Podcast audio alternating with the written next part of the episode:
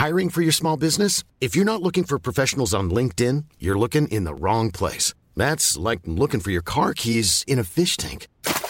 LinkedIn helps you hire professionals you can't find anywhere else, even those who aren't actively searching for a new job but might be open to the perfect role. In a given month, over 70% of LinkedIn users don't even visit other leading job sites. So start looking in the right place. With LinkedIn, you can hire professionals like a professional. Post your free job on linkedin.com slash people today.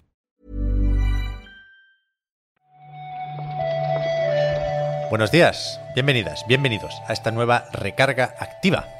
Hoy es la del 19 de octubre, hoy es martes, y como cada día, o casi cada día, vamos a hablar con Marta Trivi sobre videojuegos. Vamos a comentar las noticias de las últimas horas. ¿Qué tal, Marta?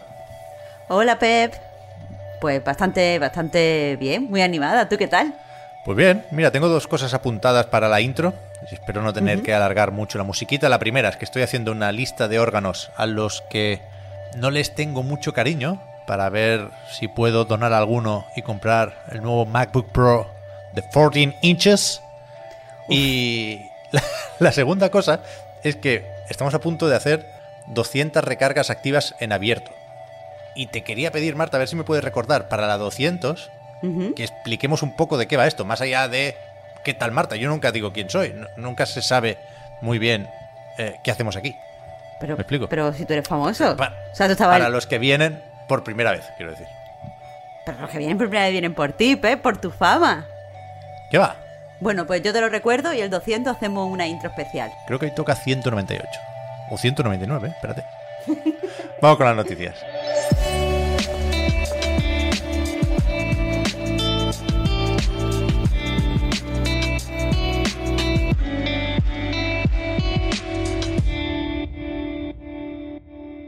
Espérate, que parecía que estuviera ganando tiempo cuando hay que dar una noticia de las importantes, Marta. De... No es una buena noticia, porque no lo es, pero podría ser peor, ¿no? Se retrasa el Den Ring, pero poquito. Bueno, un mes. Si estabas de eso ya sentado al borde de- del asiento, pues sí que es mucho. Se hacen largos esos 30 días. Pero si no, pues tampoco, tampoco es muy dramático, sobre todo porque también se ha anunciado beta, que viene muy prontito. Eso iba a decir, yo como conocido optimista, creo que salimos ganando con esto. Es decir, un mes vamos a poder esperar, yo que sé, el 21 de enero estábamos todavía ahí con la fatiga navideña, el 25 de febrero, es verdad que está muy concurrido febrero, pero alguno se, se va a ir. Yo creo que Saint Row no tiene muchas ganas de salir el mismo Mm. día que el Den Ring.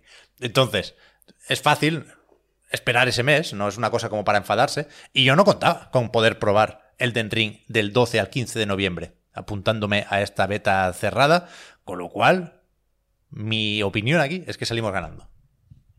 Hay que recordar que el plazo para, para apuntarse a la beta es hasta el día 1 de noviembre, es decir, que no podemos, no lo dejes, Pep, hay que, hay que hacerlo ya. Ya, ya, yo no estoy todavía, ¿eh? Pues ahora, nada más que terminemos, lo hace, Eh. porque eso es, es limitado, hay que hacerlo en la, en la cuenta oficial, en la página oficial de, del juego, y aquí es donde hay un poquito de polémica, porque parece que, que no hay beta en PC. Ya, sí están en todas las consolas, en ambas generaciones de PlayStation y de Xbox, pero el PC parece que se queda fuera de momento. He leído antes una, una confusión, creo que es una confusión y creo que es más o menos graciosa, porque tiene como una, una membresía Bandai Namco que se llama Epic, la I es una exclamación. Y he leído por ahí que, te- que te puedes apuntar en la Epic Games Store.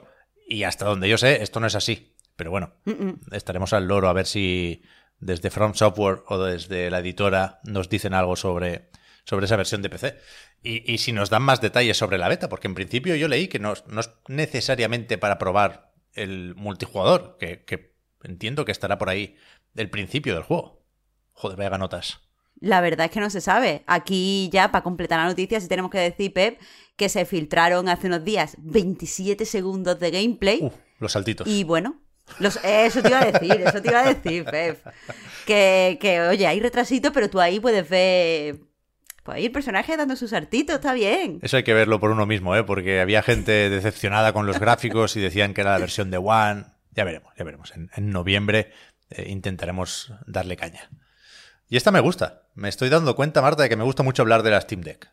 Lo cual implica que cada vez me arrepiento más de no haberla pillado de inicio. Pero bueno, Valve ha detallado el sistema para especificar la compatibilidad de cada juego en Steam Deck. Que lo he dicho así un poco enrevesado, pero básicamente habrá cuatro iconitos para decir si un juego funciona muy bien en esta portátil, si se puede jugar sin problema, pero hay algún asterisco, si no va, porque por ejemplo es un juego de realidad virtual, o si todavía no lo han probado.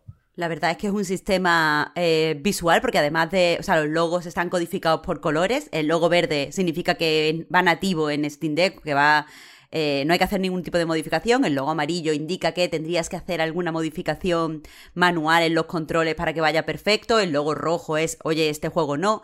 Y después hay un logo que es, bueno, todavía no está verificado. Así que quieras que no, es visual, rápido, sencillo y los que ya hemos reservado la Steam Deck y no podemos esperar, estamos contentísimos.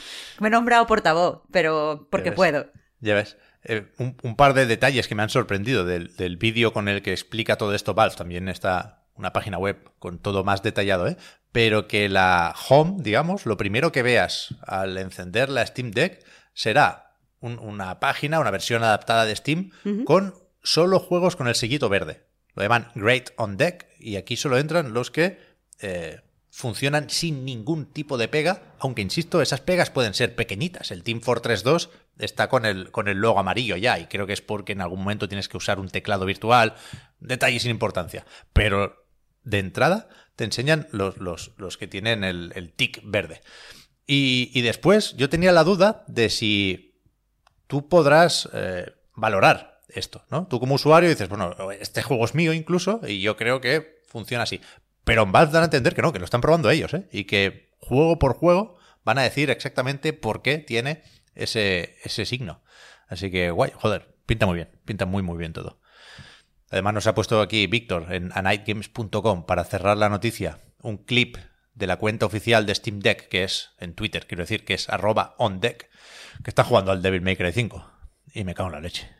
Oh. De putísima madre está oh. esto, tío. Si es oh. que no veas, si es que no veas. Más ganita le tengo yo a esto que al Elden Ring, también te lo digo. bueno, ¿y cómo va a ir el Elden Ring aquí, Marta? Como un tiro. No veas que se puede tener todo. como un tiro. Vas a pegar unos saltitos ahí en la montaña. Madre de Dios. Eh, también se podrá usar, porque esto no deja de ser un PC, Steam Deck para jugar a los juegos de Game Pass.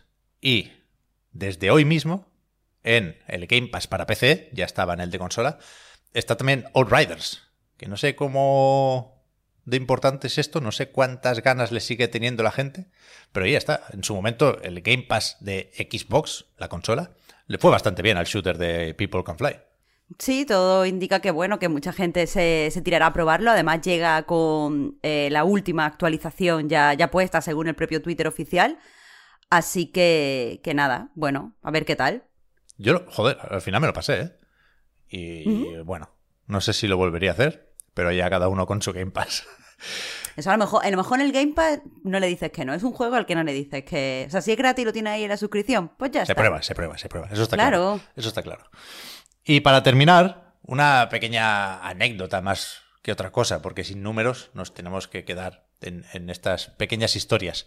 Ayer tocó publicar cifras de ventas en Estados Unidos. Esto que hace NPD Group, y que representa al amigo Matt Piscatella en la parte de videojuegos. Y no, llegan a ser cifras, porque en realidad son eh, solo una lista con los 20 juegos más vendidos. Repite Madden NFL en el número uno, después está FIFA, joder, después está NBA. Cuidado, eh, que debuta mejor FIFA que NBA. No sé si es el primer año que pasa. Ah, pero eh, NBA no tiene ventas digitales, vale. En el cuarto puesto está Tales of Arise, está muy bien. Quinto, Diablo 2 Resurrected y sexto Deathloop, que cierra el paquete de estrenos, digamos. Pero, decía, la historia más curioseta, la que más se ha compartido aquí, es que se rompió en septiembre la racha de Nintendo Switch como consola más vendida durante 33 meses.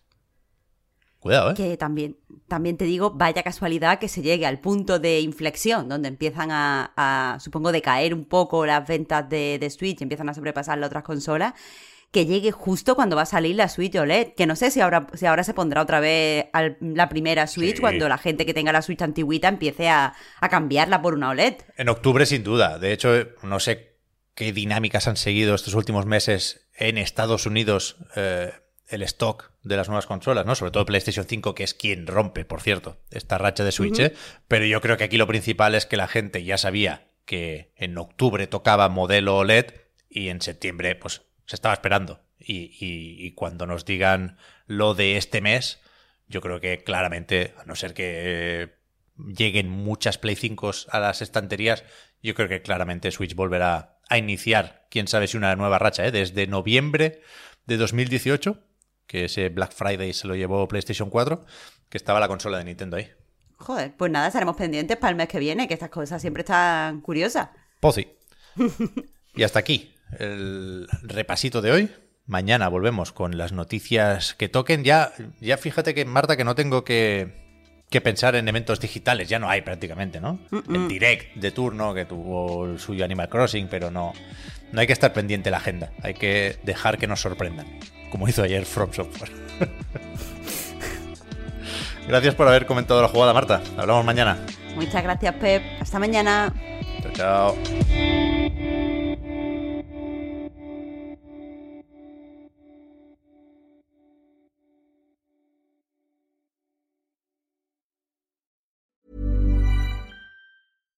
Hi, I'm Daniel, founder of Pretty Litter. Cats and cat owners deserve better than any old fashioned litter. That's why I teamed up with scientists and veterinarians to create Pretty Litter. Its innovative crystal formula has superior odor control and weighs up to 80% less than clay litter. Pretty Litter even monitors health by changing colors to help detect early signs of potential illness. It's the world's smartest kitty litter. Go to prettylitter.com and use code ACAST for 20% off your first order and a free cat toy. Terms and conditions apply. See site for details.